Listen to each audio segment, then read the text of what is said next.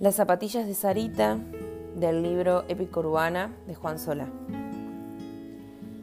La tarjetita decía que a las 5, pero Sarita llegó a las 4 porque su mamá la dejó de pasada cuando fue a tomar el colectivo. Así que nos sentamos abajo del gomero para ver lo que hacía mi mamá, que iba y venía por el patio, con el vestido de flores hecho una campana, inflado de tanto viento norte. La tarjetita decía que a las 5, pero mi mamá había salido en la bicicleta bien temprano, a las 8, para ir a lo del gringo a comprar las cosas para la tarde, para que estuviera todo listo antes de que mis amigos y mis primas llegaran. Con Sarita mirábamos a mamá poner la mesa, que en realidad no era una mesa, sino una tabla larga que mi papá pintó de blanco para poder salir del paso. Mirábamos a mamá y mirábamos la mesa blanca que se fue llenando de platitos de plástico rojo y chisitos y gaseosas de pomelo. Y cada tanto también se llenaban de las flores que se caían de los lapachos porque se habían quedado dormidas. Sarita me hizo reír porque trajo la tarjetita que decía que le invitaba a mi cumpleaños, de 5 a 8, porque si en la puerta no la dejaban pasar. Pero ¿cómo no la iba a dejar pasar si era mi mejor amiga? Yo sé que Sarita es mi mejor amiga, porque cuando se dio cuenta de que la tarjetita en realidad era una fotocopia, no se rió como se habían reído. Las primas, avisó mi papá, cuando escuchó el auto de la tía Nora. El auto o sus gritos, no sé. La tía Nora habla más fuerte que los motores y enseguida se puso a gritar. ¡Qué cuidado con la zanja, Lucrecia! ¡Cuidado que hay barro, Magdalena! Pero se van a ensuciar las zapatillas nuevas. Magdalena y Lucrecia aparecieron en el frente de casa, saltando con cara de asco los charquitos, que eran como espejos para yuyos, acostados sobre la tierra húmeda. ¿No te podías ir a vivir un poquito más lejos? Le dijo la tía Nora a mi mamá cuando salió a recibirla, secándose las manos con un repasador. La tía tenía cara de enojada y mi mamá le dijo hola. Nora, pasa. Pasa que te sirvo un poco de gaseosa con hielo. Cuando vienen las primas, mamá se pone nerviosa porque nuestra casa es chiquita y ellas miran para todos lados y preguntan, ¿Por qué las paredes están mojadas? ¿Y por qué el techo es de chapas? ¿Y por qué la puerta de tu cuarto es una sábana de dibu? Pero nunca se fijan en cómo crecen los tomates de la huerta, ni les importa un poco las flores, como globos brillantes que cuelgan de los árboles. Jamás preguntan qué significan las canciones de los pajaritos, ni saludan a la negrita cuando les mueve la cola para darles la bienvenida. Al rato se ponen chinchudas, porque en mi casa no hay cable, ni videojuegos, ni computadora, y dicen que leer y dibujar es aburrido, y enseguida empiezan a preguntar cuánto falta para volver. Pero mi mamá dijo que igual tenía que invitarlas. Para las cinco y media ya habían llegado todos y nos paramos alrededor de la tabla para tomar una la gaseosa y comer lo que había en los platitos. Lucrecia le dijo a mi mamá que quería una chocolatada y Magdalena se metía los chisitos en la boca y los escupía. Y como no había chocolate para la chocolatada, Lucrecia agarró su vaso de pomelo y lo vació en el pasto. Este cumpleaños es una mierda, dijo. A mí me dieron muchas ganas de empujarla y tirarla al barro.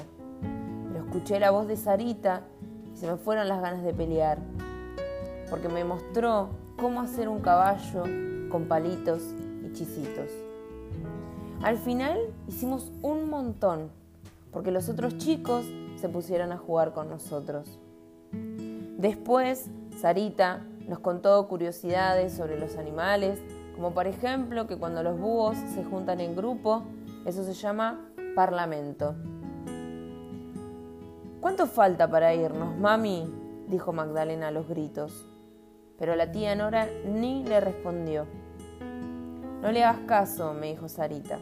Te está buscando Roña. En eso llegó la negrita. Venía de la calle, de jugar con los perros de la cuadra. Cuando me vio, movió la cola y paró las orejas, como diciéndome, ¡Feliz cumpleaños! Y enseguida se me vino encima, con tanta mala suerte que en el camino le pisó las zapatillas a Lucrecia. Nunca la había escuchado gritar con tanta rabia. Lloró y pataleó y dijo malas palabras y después corrió hasta donde estaba la tía y le dijo que la perra le había embarrado las zapatillas nuevas. Yo corrí detrás de ella. Fue sin querer, prima, le dije asustado. Tenía miedo de que mi papá la castigara a la negrita. Lucrecia me miró con los ojos llenos de odio. Creo que del otro lado de sus pupilas había un monstruo que quería comerme. Vos porque no tenés ni zapatillas, me dijo. Y la tía le gritó que si no se callaba la boca, le iba a dar una cachetada. Yo sé que a la tía le daba vergüenza que a las primas se les escapara en voz alta lo que ella pensaba en silencio. Mi papá, que no sabía pedir disculpas, no supo hacer otra cosa que agarrar la manguerazos a la negrita. Pobre negra. Aulló finito, finito, como suplicando que la perdonen. Pegale más fuerte, tío, le pidió Lucrecia. Mi papá le hizo caso, porque no quería que nadie supiera que a él le daba mucha vergüenza no haber podido comprarme las zapatillas que le había pedido. Después de eso, la negrita no vino a casa por varios días. Mi mamá apareció con la torta en una bandeja y la canción del feliz cumpleaños en la boca, y papá y la tía y todos los demás, menos las primas, cantaron con ella. Me hicieron parar en la punta de la tabla con todos los chicos y pedir tres deseos. Pero yo pedí uno solo que la negrita estuviera a salvo. Soplé las velas y papá nos sacó fotos. Después las mandaron a revelar y quedaron re lindas, pero eran más o menos las seis y media, y a esa hora los árboles del fondo de casa se ven mitad verde y mitad anaranjados. La tía Nora vino con un paquete y mi mamá le dijo que muchas gracias, que no se hubiera molestado, y ella dijo que feliz cumpleaños, sobrino, que no era nada, que eran buzos que Magdalena no quería usar, pero que estaban nuevitos. Mi papá me sacó una foto con la tía Nora, pero esa no salió tan linda. Mi mamá agarró el cuchillo para cortar la torta, pero Sarita gritó, paren que falta mi regalo. Y agarró de abajo de la mesa una bolsita de plástico negro. ¡Sorpresa! me dijo cuando saqué las zapatillas. Estaban buenísimas.